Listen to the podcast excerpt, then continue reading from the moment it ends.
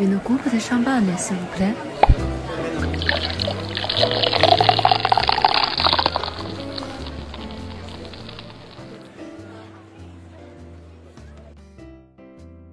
喜马拉雅的听众朋友们，大家好，这里是宾客文化，我是宾客北区销售负责人 Sherry。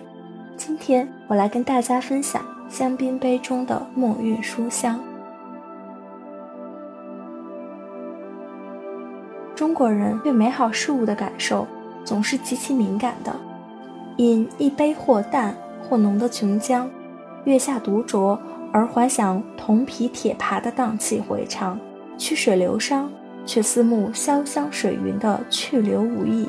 当一颗感性的心遇到气泡精致而细腻、香气清新又复杂、口感爽朗或圆润的香槟时，杯中的诗情画意便慢慢晕开。丁酉除夕，约几个爱香槟的法国好友一起过节。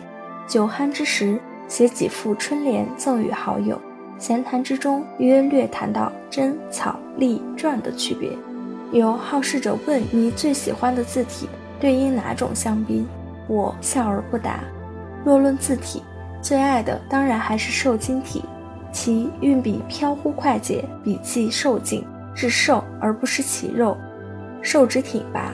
侧锋如兰竹，横如进弓，竖如鹤腿，撇如匕首，捺似切刀，折如竹节，点如珠玉。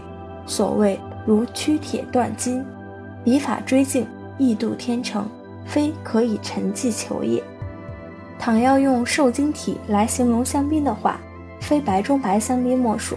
不仅是因为酿造白中白香槟的霞多丽被称作白葡萄中的皇后。与瘦金体的开创者宋徽宗赵佶一样沾有王气，更因为白中白香槟的优雅、细腻和矿物感带来的风骨，像极了清秀飘逸又瘦劲挺拔的瘦金体。白中白香槟与瘦金体的诞生也极其相似。在宋徽宗独创瘦金体之前的隋唐时期，楷书就以其节字方正、布局和谐而大行其道，长盛不衰。赵佶在博采前代名家如褚遂良、薛稷、薛曜等所长的基础上，匠心独具，创造出瘦直挺拔的瘦金体。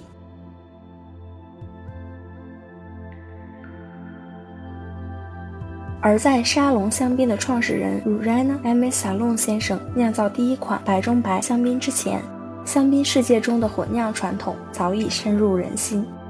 混酿香槟追求的是如楷书一般的品质稳定、章法和谐。撒弄先生创新性的打破香槟区的混酿传统，独辟蹊径，只用梅涅勒村的霞多丽酿造出如瘦金体一般极尽瘦劲、挺拔、飘逸、俊秀的白中白香槟。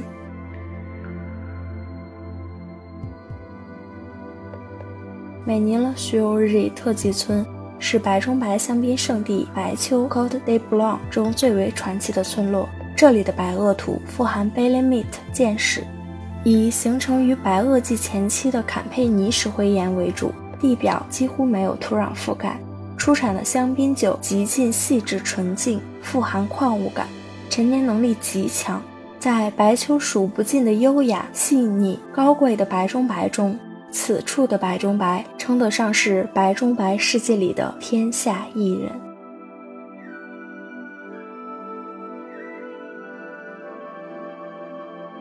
写瘦金体需要的毛笔要长锋硬毫，墨须浓墨，纸宜熟宣。与之类似，白中白香槟的诞生过程中，天时地利人和缺一不可。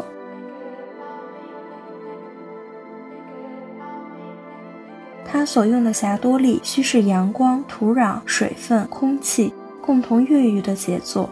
每一款白中白香槟在二次发酵后都要经历数年的陈酿才会上市，如同瘦金体需十年如一日、血凸羊毫、盐透艳的潜心苦练。时间的巧手打磨出白中白香槟的清爽、纯净、优雅、细致，也锤炼出瘦金体之清秀、飘逸、方宽、严谨。